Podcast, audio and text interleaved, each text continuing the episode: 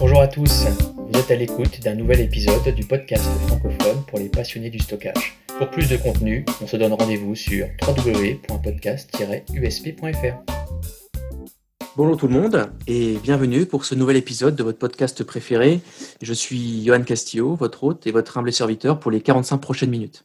Je sais que c'est challenging, je vous le dis à chaque épisode, euh, mais ici, vous le savez, euh, on aime les défis, donc on va une fois de plus tenter de le, relever. Avec moi cette semaine, des intervenants passionnés, de grande qualité. On a le, plaisir d'avoir autour de la table euh, Stéphane Cardo, qui est directeur avant-vente pour la partie IMIES chez Quantum. Bonjour Stéphane. Bonjour à tous, merci de m'avoir invité. Également Elisabeth Gamero, qui est Sales Manager pour la France chez Fujifilm. Bonjour Elisabeth. Bonjour, bonjour et merci de m'avoir invité également. Et enfin, euh, Julien Demelaner, qui est responsable de l'offre Tape euh, pour la partie IMIE chez IBM. Bonjour Julien. Bonjour Johan et merci de m'avoir invité.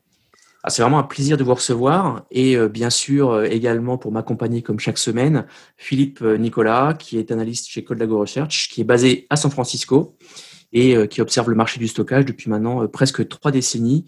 Salut Philippe. Bonjour Johan, bonjour à tous. Alors, le sujet du jour, euh, c'est un sujet euh, qui, fait encore débat aujourd'hui et on, va voir pourquoi.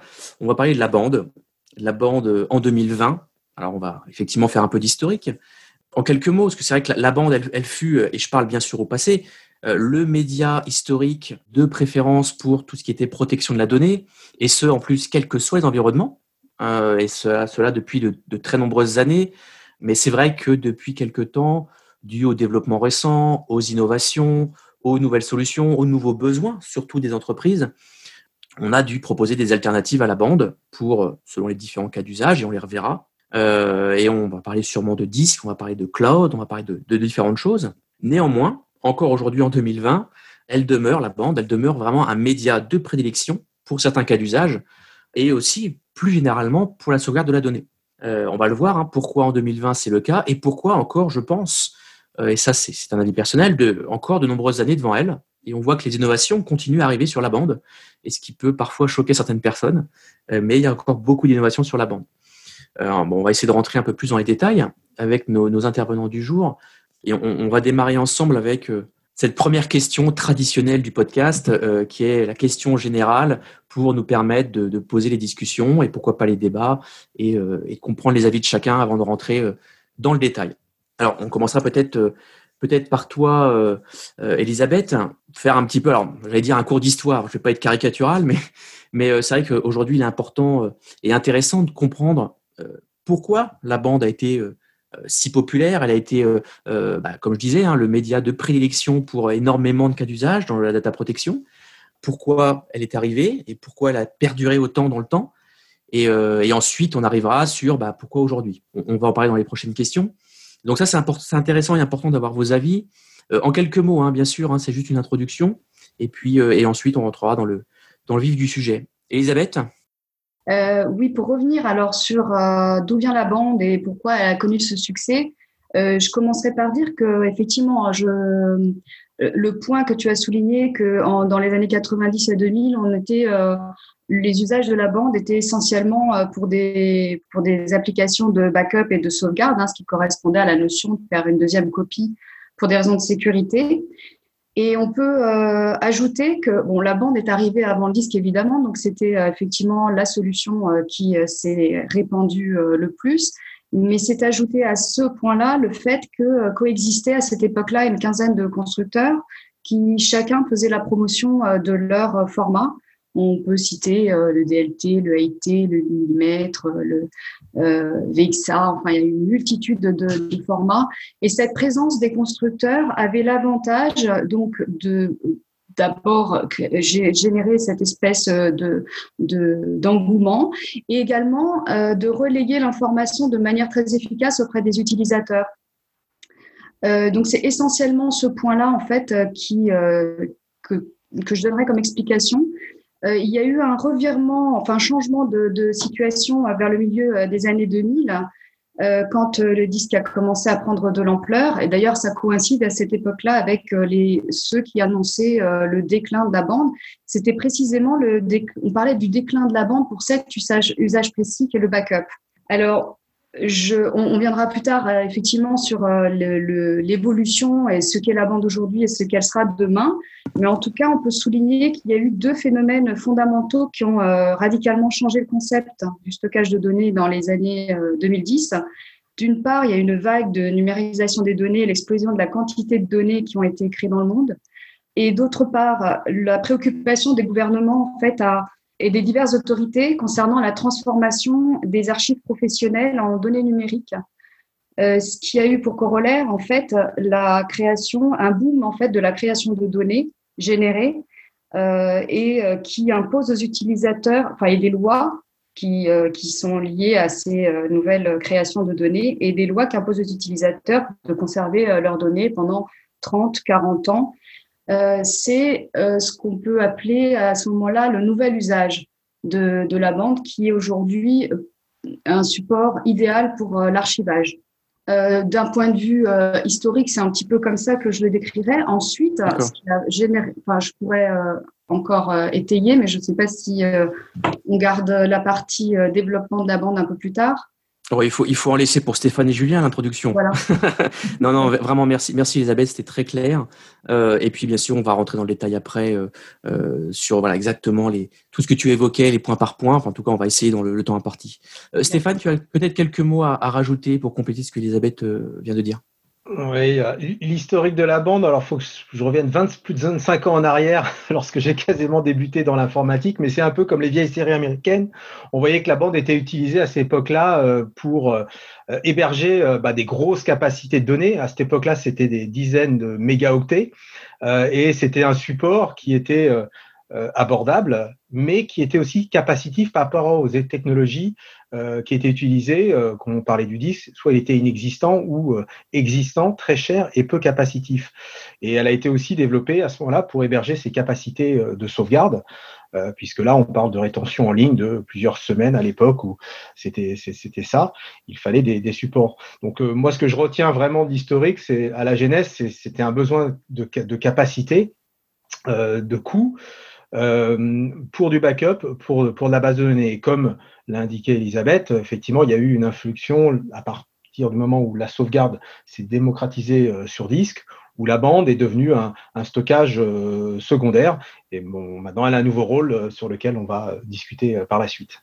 Merci Stéphane. Alors Julien, je suis navré, tu, tu passes en dernier, donc il y a peut-être encore quelques, quelques mots à dire pour, pour introduire justement ce sujet-là. Euh, et puis après, on rentre dans le détail. Julien? Il n'y a pas de souci, tu pas besoin de t'excuser, Johan. Il en faut pour tout le monde. Euh, juste peut-être une correction. Tu parles d'un média, souvent en invoquant la bande. Moi, je parlerais plutôt d'une technologie à mettre en rapport euh, aux technologies bah, de disque dur et puis de mémoire flash. Euh, C'était la première technologie de stockage historique. C'est comme ça que l'informatique a commencé.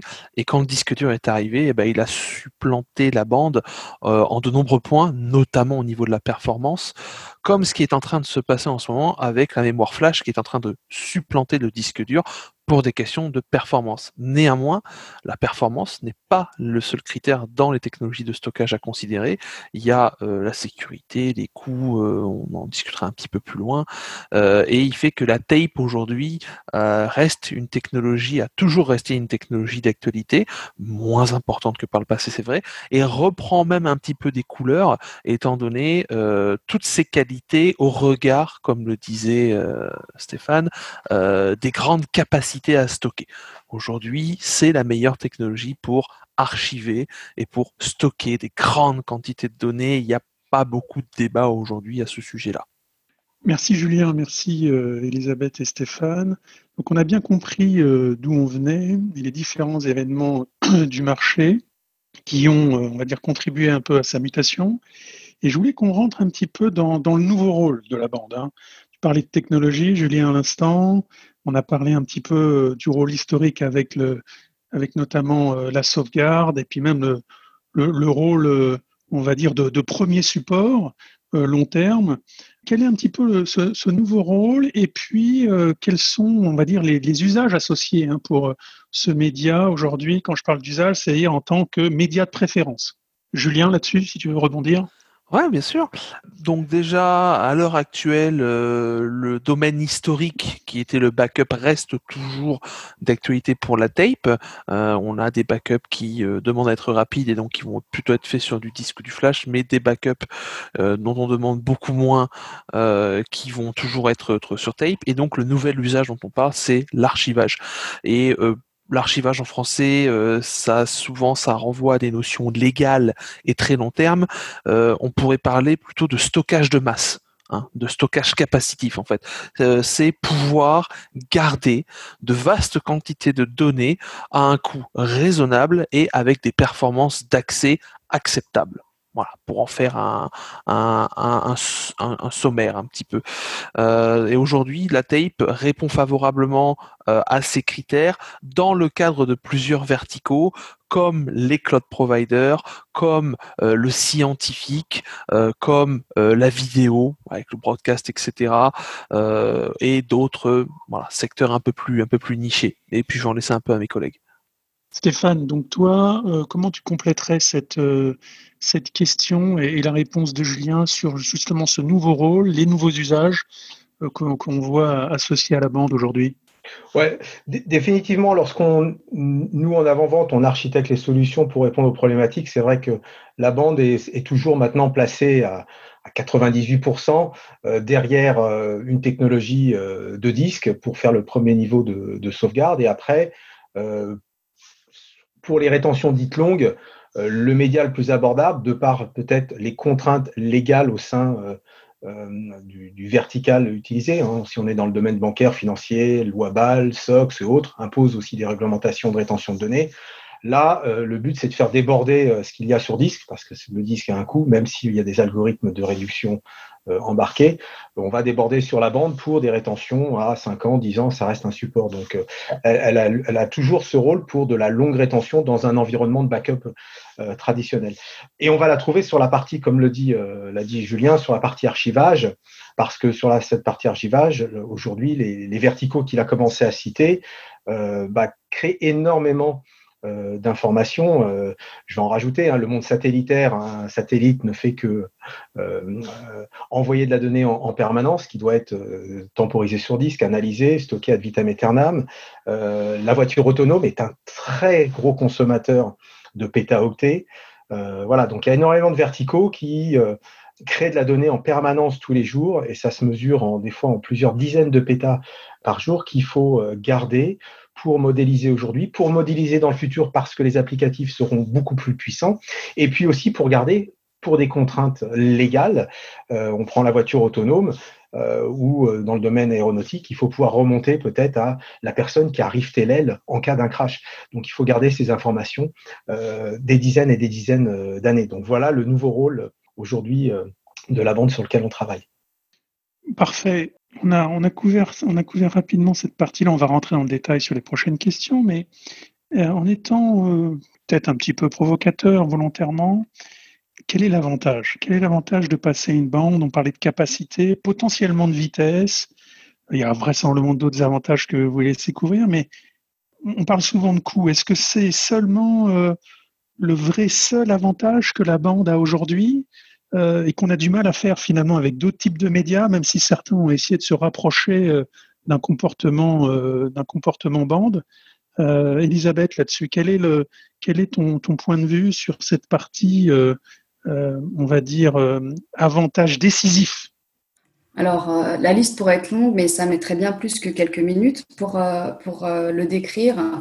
Si j'essaye d'être synthétique, je dirais que effectivement le coût est un élément, mais ce serait peut-être le dernier que je mettrais sur la liste, parce qu'aujourd'hui on atteint des performances et des capacités de stockage qui sont vraiment au-delà de ce que proposent d'autres supports. comme le disque dur, hein, pour ne pas le citer, mais je pourrais également présenter euh, tout ce qui concerne. Alors, évidemment, euh, c'est le seul support aujourd'hui qui vous permet de, euh, et en même temps, c'est ce qu'on lui reproche, c'est un des défauts qu'on lui reproche, c'est de pouvoir déconnecter vos données de la solution pour pouvoir les mettre à l'abri des attaques de hackers ou des virus ou des erreurs humaines, hein, tout simplement. Donc, vraiment le point aussi très important. Je vais juste vous donner quelques chiffres hein, que je trouve intéressants.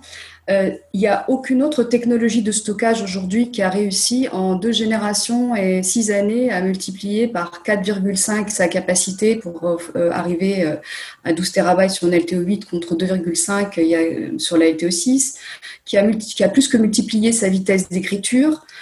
Qui a amélioré par 100 son taux d'intégrité. On reviendra peut-être un petit peu plus tard sur cette notion qu'est le bit error rate. donc, ce n'est que quelques éléments en fait de l'avantage de l'utilisation de la bande, puisque mes collègues ont, couvert la partie un peu usage euh, auprès des utilisateurs. Et en plus, elle offre l'avantage d'arriver avec un coût qui est nettement inférieur. Donc effectivement, euh, si on veut couvrir les avantages de la bande, je pense qu'il y a encore beaucoup de choses à dire, et, euh, et même au niveau écologique en fait. Mais là, là je pense qu'on va rentrer dans un peut-être un domaine un petit peu plus complet. Très bien. Julien, tu veux rajouter quelque chose dans ma question qui était un petit peu, euh, on va dire, euh, provoque. volontairement ou provoque, ouais, sur le fait qu'il y ait que, le coût. Et, je sais bien qu'il y a, d'autres choses, mais vas-y. Je, vais répondre aussi euh, un peu provoque. le coût est un élément clé aujourd'hui de la technologie qui permet de se différencier de la compétition. Néanmoins, il y a de très nombreux clients et de très nombreuses niches qui ne choisissent pas la bande pour le coup, qui choisissent la bande pour d'autres arguments, notamment sa fiabilité, sa longévité et sa capacité. Euh, parce que le mètre carré dans le data center, ça coûte très cher. Donc quand on est capable de stacker des dizaines de pétabytes dans euh, pas grand-chose au mètre carré, euh, certains seraient prêts à payer le double du prix et achèteraient quand même de la bande malgré tout. Néanmoins, aujourd'hui, il y a beaucoup d'utilisateurs qui apprécient la bande pour son coût. C'est une réalité. Moi, j'aimerais revenir, vous l'avez évoqué, notamment Elisabeth, dans, la question précédente. Comment aujourd'hui, ou même, avant, hein, on est sûr de la pérennité finalement de la bande, du média, de la bande, que c'est plus que d'actualité avec tout ce qu'on entend autour des, des, ransomware, des, toutes ces, toutes ces, ces attaques, etc., enfin tous ces cybercriminels, toutes ces, choses qu'on voit dans Data Center, qu'on voit chez nos clients. Aujourd'hui, l'actualité, elle est autour de la cybersécurité. Est-ce que la bande euh, est un média euh, sûr par rapport à du disque, par rapport à du cloud, autre chose? Euh, Là-dessus, Julien, quel est ton avis? Bah oui, forcément. en termes de, fiabilité et de sécurité, c'est ce qui y a de mieux, tout simplement parce que par design, les cartouches de tape ne sont pas connectées au réseau. Donc elles sont absolument inviolables par défaut. Donc par rapport à du virus, par rapport à des attaques informatiques, etc., eh ben, quand vous n'êtes pas connecté au réseau par aucun moyen que ce soit, vous êtes forcément invulnérable. Et aujourd'hui, cette garantie absolue de sécurité, c'est la seule technologie qui la propose. Voilà. Donc euh, c'est c'est un point foncièrement clé. C'est d'ailleurs on n'a pas parlé de, du vertical de, des banques et assurances qui sont venus sur la bande par des obligations légales, euh, comme Elisabeth l'a cité un petit peu plus tôt, mais ces obligations légales ont été mises en place principalement grâce à cette inviolabilité et euh, cette capacité de sécurité inégalée sur le marché.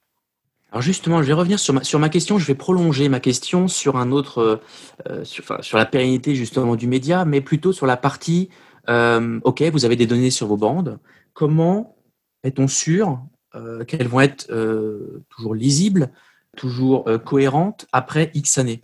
Voilà. Est-ce que c'est, on a, est-ce qu'on a des garanties? Est-ce qu'aujourd'hui il existe, la technologie est sûre de, ce point de vue-là, ou finalement c'est un petit peu, excusez-moi l'expression, au doigt mouillé lorsque vous voulez restaurer des données il y a plusieurs années? Ça, c'est beaucoup, de questions, beaucoup de craintes en tout cas des entreprises aujourd'hui qui, ou en tout cas des gens qui ne font pas de, de bande, mettent en avant. Là-dessus, Elisabeth. Alors sur ce point, euh, et notamment avec euh, la dernière évolution technologique euh, qu'est le barium ferrite, hein, sur lequel je reviendrai un petit peu plus tard peut-être, on a des garanties, on fait des tests que la bande en elle-même peut être conservée jusqu'à 30 ans. Maintenant, vous mettez le doigt sur un point qui n'est pas un point propre au stockage sur bande, mais qui concerne d'autres moyens de stockage. C'est que le monde informatique dans son ensemble n'est pas forcément fait pour garder euh, les données, euh, quel que soit le support, pendant 30 ans, dans la mesure où euh, ça implique des, des, utilisations de logiciels propriétaires et donc ça implique de la migration. Donc le support en lui-même, il est testé en labo. On sait qu'il peut durer au-delà de 30 ans avec cette nouvelle technologie, et notamment parce qu'elle est euh, aujourd'hui, elle, elle, va un petit peu plus loin que celle qu'on utilisait précédemment, qui s'appelait le MP, parce qu'elle présente un avantage d'être fabriquée avec un oxyde qui ne s'altère, moins en fait, avec, qui s'altère plus d'ailleurs avec le temps, euh, et euh, en respectant un certain nombre de conditions euh, de température et, et on va pouvoir conserver ces bandes au-delà de 30 ans. Stéphane, justement là-dessus, toi, tu as peut-être un, avis justement cette pérennité du média pour compléter ce qu'Elisabeth a, dit très clairement. Donc, Elisabeth nous a parlé du média déjà d'un point de vue qualité qui, n'a plus rien à voir avec le média précédent, voire ce qu'on faisait il y a plus de dix ans. Mais on a parlé aussi du changement, la façon dont on utilise le média. C'est vrai qu'il y a 10, 15 ans, 20 ans, le média était euh, écrit, effacé, réécrit, effacé, réécrit, effacé. Donc, il était fortement sollicité. Néanmoins, il était quand même fiable pour cette époque-là. Aujourd'hui, le média, il a changé de métier. On a parlé d'archives, euh, de conservation longue durée. Donc, ce qui se passe, c'est qu'on va l'écrire quasiment une fois. La donnée, c'est une donnée dite euh, d'archive ou de, de, sauvegarde longue durée. Donc, on va l'écrire une fois et on va très peu euh, le réutiliser. Donc, on est sur un média déjà qui est très beaucoup plus fiable et qui est peu sollicité d'un point de vue effacement et, réécriture. Donc là, on est capable aussi d'apporter des garanties. Après, les constructeurs de librairies sur le marché, quasiment tous, vont avoir des solutions logicielles ou internes pour aussi auditer la qualité des cartouches au sein de leur librairie et donner un rapport d'audit à l'utilisateur pour lui dire voilà, le média est en bonne condition, il est suspecté ou il est mauvais. À ce moment-là, l'applicatif va prendre soit la main dessus par des, par des API, ou alors l'utilisateur va devoir effectivement isoler les médias, les remplacer, voire dupliquer l'information sur ces médias. Donc les constructeurs ont fait en sorte d'apporter aussi des solutions pour vérifier euh, l'intégrité des données dessus et anticiper euh, des problématiques. On voit bien que vous êtes de bons défenseurs, euh, on va dire, de la bande, et je voulais qu'on qu aborde un petit peu les, utilisateurs, les utilisateurs des bandes, euh, on a vu que son rôle a un petit peu changé en, allant plutôt vers de l'archivage, archivage profond. Et côté utilisateur, est-ce que c'est plutôt les grands comptes qui aujourd'hui euh, continuent et, choisissent euh, la bande? On a entendu parler, et ça a l'air d'être le cas puisque j'en ai rencontré plusieurs, que les, hyperscalers commandent des tonnes de cartouches et je voudrais savoir quelle est un petit peu leur motivation derrière. Est-ce que c'est seulement une raison de coût Est-ce que c'est aussi cet aspect euh, air gap, déconnexion, médias inertes et médias déconnectés du, du reste du réseau? Euh, Stéphane, là-dessus, qu'est-ce que, qu'est-ce que tu peux nous dire? Euh, Beaucoup de choses. Puisque je suis un, bon défenseur. Dans la partie hyperscaler, euh, comme mon collègue hein, Julien, on, est on est fournisseur de ces gros GAFA qui viennent euh, héberger nos photos de téléphone ou d'autres environnements digitaux. Donc effectivement, ça représente des dizaines et des dizaines d'exabytes de données qui sont mises offline. Ces hyperscalers, voilà, sont là vraiment pour une question de coût. Hein. Euh, donc euh, la déconnexion offline, oui, c'est des notions de sécurité, c'est toujours bien de, préserver, mais euh, ce qui va driver vraiment leur business, c'est euh, récupérer les données effectivement d'un maximum de personnes. Après, ils en font ce qu'ils veulent, mais aussi, mais c'est surtout euh, du coup. Donc euh, c'est vraiment euh, moi ce que je vois. Après, la question dans le monde privé, hein, euh, petite, grosse, moyenne entreprise. malheureusement ou heureusement, avec le ransomware, on a revu quand même une, une, adoption de la bande sur le monde des petites moyennes entreprises qui, qui est remontée depuis deux ans parce que bah euh, il y a eu des sinistres et les gens bah, ont remis en route euh, leurs anciennes librairies ou réassuré leur librairie euh, pour pouvoir se, se prémunir. Euh, et sur certaines grosses entreprises, oui, on, on voit encore des, des, gros besoins parce qu'ils vont gérer des, des, gros volumes. Néanmoins, c'est des gens qui ont quand même euh, l'envie d'aller vers des, des, gros clouds pour un archivage longue durée le moins cher possible. Donc, mais on va on va la trouver à tout à tout niveau. Très bien. Et, toi, Julien, sur cette partie un peu grand compte, hyperscaler, euh, pourquoi ils choisissent la, bande? Ah, et pas, pas qu'un peu, hein, grand, hein, parce qu'ils en ont de la donnée, comme Stéphane l'a dit. Il euh, y a un point fondamental euh, sur l'économie euh, de la bande, c'est qu'elle est non linéaire. Plus vous avez de données, plus les économies vont être grandes. Et encore une fois, je le répète, c'est pas linéaire.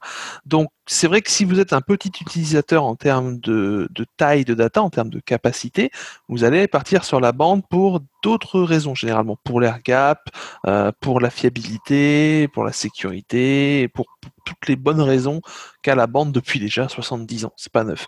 Euh, pour les hyperscalers, eux, s'ils y vont, comme l'a dit Stéphane, c'est surtout d'abord pour une question de coût, parce qu'ils se sont aperçus que plus ils rajoutaient de d'exabytes de données, plus leurs économies étaient énormes comparées euh, à d'autres technologies comme le disque notamment, même le flash. Et que c'est surtout quelque chose qui n'est pas prêt de s'arrêter. C'est-à-dire qu'ils ont une vision à 10, 15, 20 ans, on reviendra sur, sur la R&D, et ils savent très bien qu'il n'y aura absolument rien pour remplacer la tape. Donc c'est un choix lourd de leur part, euh, qu'ils font encore une fois pour des questions de, de, coût essentiellement, euh, et qui est un choix très éclairé, très très éclairé. J'aimerais moi continuer avec toi, Julien. Euh, il y a un mot que j'ai pas encore beaucoup beaucoup entendu, c'est le mot cloud.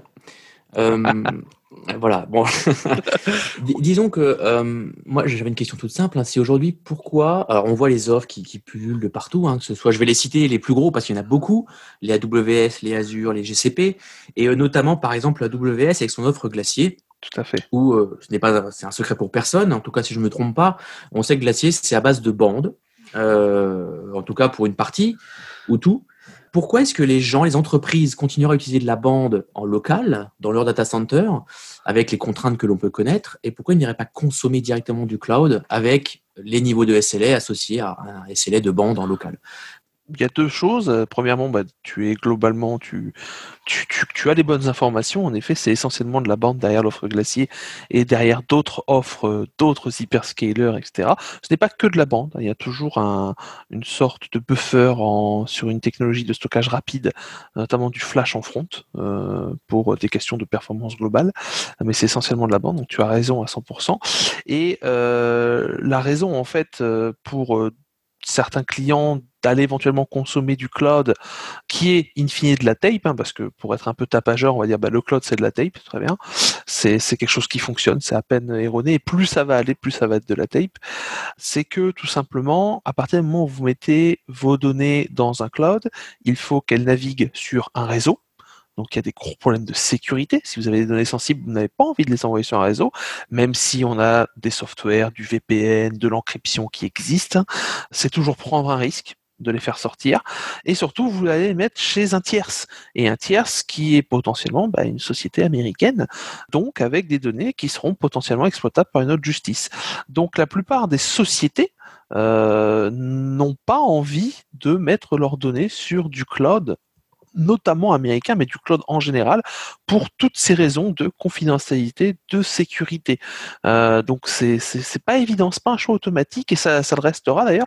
C'est pour ça que, comme l'avait dit Stéphane, on a des PME euh, qui reviennent sur de la tape après l'avoir abonné ou qui augmentent leur parc de tape pour pouvoir garder les données en interne chez eux, essentiellement pour des raisons encore une fois de confidentialité et de sécurité. Merci, euh, merci Julien. Elisabeth, ton avis sur la partie cloud, euh, justement? Est-ce que tu es en phase avec ce que vient d'expliquer Julien ou est-ce que tu as peut-être un avis différent ou des choses à rajouter? Tout à fait. Euh, en fait, moi, j'aurais tourné la question dans l'autre sens. J'aurais dit pourquoi quelqu'un irait sur du cloud? Plutôt que d'avoir une solution euh, chez lui finalement.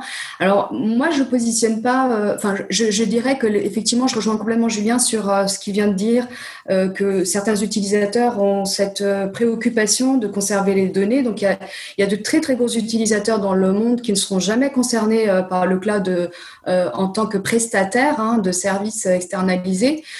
Qui peuvent construire eux-mêmes des data centers qui vont fonctionner peut-être sous un schéma euh, Mais en réalité, ce que je dirais moi euh, sur cette question-là, c'est que pour moi, la bande, c'est vrai, c'est le principal levier sur lequel vont s'appuyer les HSDC. Et dans les HSDC, je, je considère également les réseaux sociaux pour réduire leurs coûts de stockage. Euh, il y en a d'autres, hein, c'est pas le seul. Euh, ils peuvent également, euh, pour certains que j'ai rencontrés, décider de créer des data centers sans aucune main d'œuvre. Pour d'autres encore, d'installer leur data center dans le nord de la Finlande ou le nord de la Suède, de, sorte à faire baisser leur coût du système de refroidissement, donc leurs coûts électriques généraux. mais en tout cas, pour ce qui est de la question pourquoi les utilisateurs garderaient de la bande chez eux plutôt que d'aller sur du cloud, je ne vois pas trop pourquoi les clients seraient plus tentés d'aller vers une solution externalisée si ce n'est effectivement, comme le disait Julien justement, peut-être des entreprises de petite taille qui n'auraient pas forcément euh, les personnes euh, euh, pour gérer le système. Parfois, on préfère externaliser une solution pour ne pas avoir à, le gérer en interne, ce qui ne veut pas dire que pour le coup, ce soit une solution qui de, soit plus économique que, de l'avoir chez soi.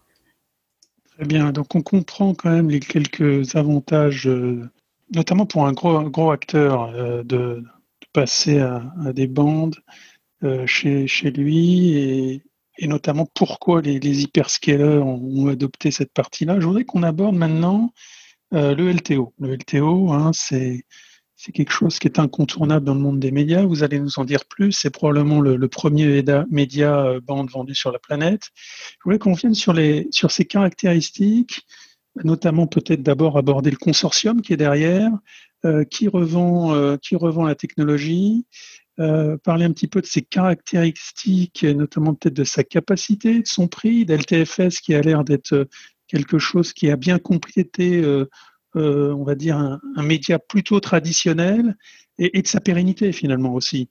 Elisabeth, on va, je vais reprendre avec toi sur cette partie-là.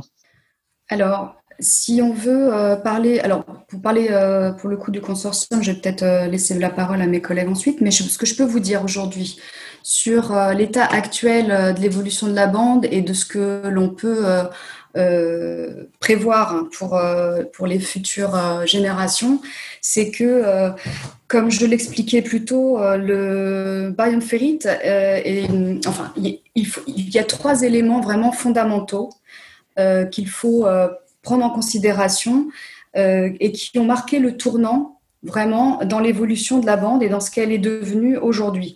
Le premier, c'est effectivement euh, la technologie d'induction de bande. On a réussi en fait à changer euh, l'émission euh, des, des, signaux magnétiques produits par la bande. Sans cette, ce changement, euh, on n'aurait pas réussi à augmenter la capacité de la bande, sans ce, que je considère personnellement comme une révolution majeure dans le domaine du stockage de données au cours des 30 dernières années. Fondamentalement, ça, signifie qu'il s'agit d'être capable de contrôler quelque chose d'aussi sensible et imprévisible que le champ magnétique. Et ça signifie qu'en fait, on arrive à faire communiquer les particules. C'est un petit peu technique, hein, je suis désolée, mais avec la tête de lecture. Et donc, on peut également en réduire la taille sans altérer euh, les propriétés magnétiques qu'elles ont. Le deuxième euh, phénomène très important et marquant, euh, c'est qu'on a pu, euh, on n'aurait pas pu augmenter la vitesse d'écriture si on n'avait pas pu créer des têtes à 32 canaux. et ce qui signifie que les têtes vont fonctionner simultanément sur des pistes plus étroites. Et le troisième élément, c'est la création de têtes spécialisées dans une même fonction. Donc là, on a euh, l'écriture, en fait, implique qu'on projette euh, un champ magnétique et la lecture implique que la tête capte le signal magnétique de la bande. Ces deux fonctions sont contradictoires. Euh, le fait que IBM ait développé la tête Terceto, ça a donné, ça a créé en fait cette notion de tête spécialisée qui va nous permettre de miniaturiser encore davantage les têtes d'écriture sans altérer les performances et les euh, capacités euh, d'écriture sur des bandes de plus en plus capacitives. Euh, ça, ça nous a vraiment mis dans une position où aujourd'hui on est, on est persuadé, on sait qu'on va pouvoir développer des nouvelles générations de bandes. Et un autre élément, puisque vous abordiez, vous évoquiez le consortium, le roadmap du consortium, ils ne mettent pas un produit s'ils ne savent pas qu'il va pouvoir être réalisé. Donc, on a fait un certain nombre de démonstrations qui nous confortent dans l'idée qu'on a encore une perspective de développement au moins jusqu'à euh, aujourd'hui on a fait des tests sur 220 Tera sur des bandes dont on n'a pas besoin aujourd'hui mais on a déjà aussi la, la, technologie qui viendra après. Donc c'est peut-être un petit peu long donc je vais peut-être pas euh, aller au-delà mais très bien. on va en parler beaucoup encore Très bien. Stéphane, si tu veux compléter un peu la partie euh, LTO, consortium, c'est aussi ces différents avantages, pérennité du média, etc., pour compléter ce que vient de dire euh, Elisabeth. Oui, alors dans l'ordre alphabétique, le consortium, hein, comme ça, bon, HP, IBM, Quantum, qui sont là pour établir bah, ces roadmaps, ces choix de dimensionnement. L'arrivée et l'annonce du consortium hier hein, sur la nouvelle génération LTO 9. Euh, avec 18 euh, Tera natifs euh, sur les cartouches, 45 Tera avec compression. Donc voilà, on voit que tous les deux ans, trois ans, on vient rafraîchir ce, ces, technologies en garantissant aussi une pérennité de relecture, écriture sur la génération précédente. Après, on parlait aussi d'un point de vue pérennité, mais là aussi, c'est un choix lorsque vous passez vers la bande. N'oubliez surtout pas de regarder les applications qui sont en amont parce que euh, d'ici 10 ou 15 ans, il faudra probablement faire euh, une migration euh, des données parce que, comme on l'a dit, maintenant, c'est une donnée d'archive qui a peut-être 50 ans ou 100 ans, comme chez certains clients d'un point de vue rétention. Donc, il faut aussi bien mettre en amont les beaux applicatifs ou outils pour faciliter cette migration. Et j'en reviens sur le consortium. L'avantage d'un consortium, donc, c'est d'avoir quand même un certain nombre de constructeurs de lecteurs, de librairies euh, sur le marché euh, qui peuvent développer euh, une technologie qui soit compatible là aussi avec les librairies. Parce que bah, ce n'est pas qu'un lecteur. On l'a vu par Elisabeth, on demande souvent un lecteur de bande, ça coûte cher, mais on l'a vu ne serait-ce que par la petite explication technique d'Elisabeth que c'est un vrai serveur. C'est vraiment c'est un bijou technologique depuis de nombreuses années. Donc oui, il y a un coût de développement et c'est vraiment une machine performante. Donc j'en viens sur ce consortium, ça permet aussi aux utilisateurs de pouvoir faire, désolé pour l'expression, mais faire leur shopping. Ils vont pas être euh, liés, point liés à une seule technologie ou un seul constructeur euh, de librairie euh, de sauvegarde. Ils savent qu'aujourd'hui, ils commencent avec X, avec une technologie LTO. Ils pourront aller chez un constructeur de librairie Y avec la pérennité du même lecteur LTO ou une génération supérieure pour la relecture. Donc, c'est aussi pour eux euh, un gage de pérennité euh, de la technologie dans le temps et du choix constructeur. Très bien. Julien, toi, sur cette partie-là aussi, euh, on va dire LTO, consortium, capacité, prix, LTFS qui n'a pas été tellement abordé par les autres intervenants. Qu'est-ce que tu peux nous dire qui compléterait leur réponse? Ok, on va, on va en parler un petit peu. Euh, en fait, le monde de la bande euh, est divisé en fait en trois grandes parties. Il y a les librairies d'un côté que Stéphane a abordé. Euh, il y a les drives de l'autre où on va trouver différentes technologies, mais la plus grande technologie, comme tu l'as dit, c'est la technologie LTO, c'est celle qui fait la majorité des ventes. Et on a les médias d'un autre côté. Ce consortium LTO, donc, qui définit des normes au niveau des drives et des médias. Et le point le plus important, c'est que c'est une définition qui est open. C'est-à-dire que si demain un constructeur, euh, nouveau constructeur veut produire des drives LTO, il, suffit pour juste d'apply euh, au, niveau du consortium, de rentrer dans le consortium et il pourra fabriquer les lecteurs. Donc ça c'est une garantie énorme au niveau des utilisateurs. On n'est pas dans un monde fermé, on n'est pas dans un écosystème clos c'est ouvert. Euh, et ça répond aussi à une question que tu as posée un petit peu plus tôt sur justement la pérennité de la technologie. Euh, étant donné que c'est ouvert, euh, imaginons que demain une grosse société qui fait de la tape fasse faillite, c'est pas grave, elle peut être remplacée par entre guillemets n'importe qui. la nature a horreur du vide, étant donné que c'est un marché qui voilà, fait un chiffre d'affaires conséquent, c'est quand même assez attractif à ce niveau-là. Et le LTFS, que tu as cité, qui est un software, est exactement dans cette lignée-là. Donc le LTFS, c'est le file system, c'est le linear tape file system, qui est un file system qui permet, en fait, une fois installé sur un ordinateur, sur un serveur, sur n'importe quel outil informatique, de connecter directement un drive ou une librairie, ou même plusieurs librairies, euh, pour voir l'ensemble des cartouches comme des volumes de stockage indépendants, et de voir une librairie comme un disque dur géant. Donc pareil, on est toujours dans ce monde de l'open, c'est de l'open source au niveau du, code à ce niveau-là. Euh, c'est un outil qui est gratuit, donc tout le monde peut télécharger. Et on peut aller, on peut aller au niveau de l'expérience, on peut aller aussi loin, même si c'est pas forcément très utile, que de prendre un drive, le brancher en USB sur son PC portable, installer le LTFS gratuit qu'on a téléchargé et pouvoir se servir d'un drive et des cartouches LTO en tant que grosse clé USB et des clés USB à 12 Tera, euh, c'est sympa quand même. Hein. Euh, un vous en avez qu'une. Hein. Donc euh, voilà, on est toujours, on parle de pérennité. Le consortium est là pour assurer la pérennité de la technologie, le fait que ce soit un format ouvert et donc que personne ne soit prisonnier, comme Stéphane l'a déjà cité. Ça rassure beaucoup de clients qui ont vu cette guerre qu'Elisabeth a abordée en début de podcast dans les années 2000, où tout le monde faisait son petit format, tout le monde se tirait dans les pattes, et au final, bah, tous ces gens-là ont disparu. Et tous ces formats ont disparu. Euh, le futur, c'est un monde un peu unifié avec une plateforme open. Maintenant, il existe quand même euh, un format propriétaire euh, qui est considéré comme plus performant et qui est à la discrétion euh, des utilisateurs et qui cible certains utilisateurs en particulier pour qui le LTO n'est pas suffisant en termes de performance. Mais encore une fois, ils ont le choix. Et ça, c'est fondamental si on veut garder des clients sur une technologie. Il faut leur donner le choix. Merci Julien pour euh, toutes ces précisions. Alors, je vous l'avais dit, hein, c'était challenging. Euh, on arrive sur la fin du podcast. on avait encore plein de choses à vous dire. Vous avez encore plein de choses à nous dire aussi, sûrement. mais ça, pourra faire l'objet d'autres épisodes avec vous, avec grand plaisir.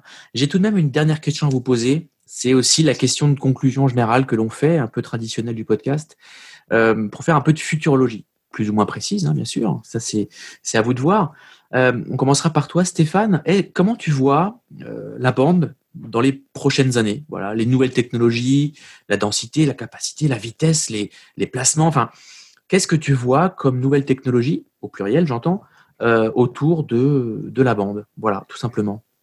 On, l'a vu, Elisabeth l'a souligné, la, roadmap. Donc, on sait très bien que d'un point de vue euh, bande, on va être au-delà des 200, 300. Euh, IBM l'a démontré, Julien pourrait librement en parler, je pense. on va voir ces bandes qui sont massivement capacitives arriver sur les années à venir. Après, d'un point de vue performance, la performance, peu de gens, beaucoup de gens, enfin, pensent encore que la bande est lente. Non, la bande n'est pas lente. Hein. Euh, nativement, maintenant, 400 mégas, voire 1 gigaoctet par seconde avec la compression, c'est un support quand même qui reste très rapide. Euh, donc, on va pas forcément aller doubler, tripler euh, les vitesses. Aujourd'hui, ce que recherchent les gens, c'est sa capacité à héberger et stocker énormément d'informations et de la sécurité à moindre coût. Donc, on va voir des bandes, bien évidemment, beaucoup plus capacitives, plus rapides, oui, mais euh, qui vont garantir euh, bah, cette pérennité de la donnée dans le temps. Et euh, bon, bah, de toute façon, chaque constructeur travaille aussi sur des, des, des solutions alternatives.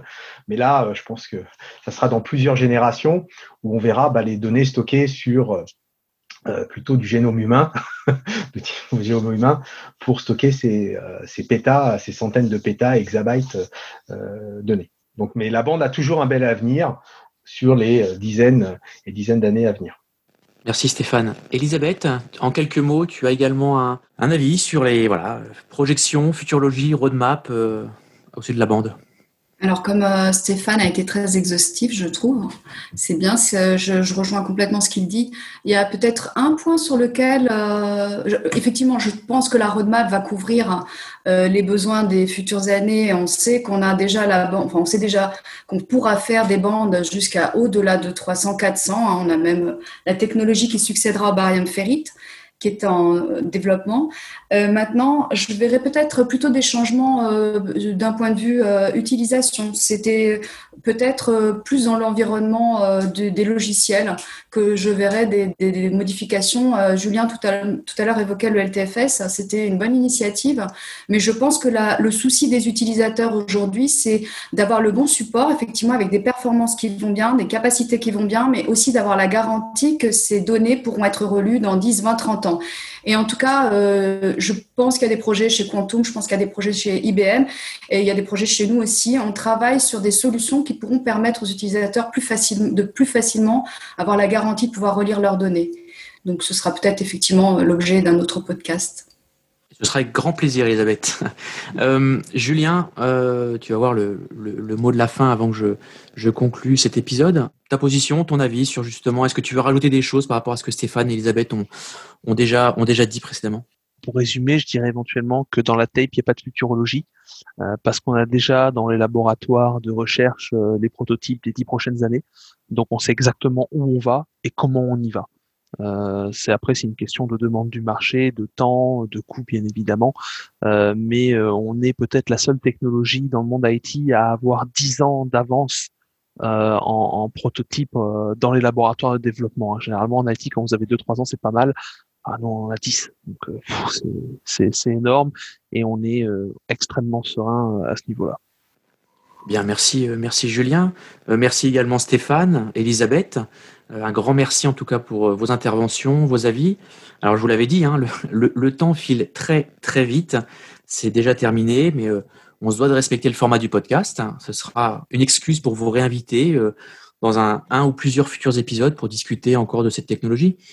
Je, voulais vous dire, moi, à titre personnel, que je suis assez content, car c'est vrai qu'avec cet épisode, nos échanges, vos avis, bien sûr, on constate tout de même que cette technologie, la bande, a encore de beaux jours, de très beaux jours devant elle. Et euh, voilà, c'est vraiment, vraiment intéressant. Et on suivra tout ça avec, euh, avec beaucoup d'attention. Je vous invite, moi, à rejoindre la, la, communauté, le groupe LinkedIn, le site web, bien entendu, du podcast, et à poursuivre la discussion avec nos experts et nos passionnés, passés, présents et futurs, bien entendu. Pour ma part, je n'ai plus qu'à vous souhaiter à toutes et à tous une très bonne continuation. Prenez soin de vous, de votre famille et bien entendu de votre business. Salut les amis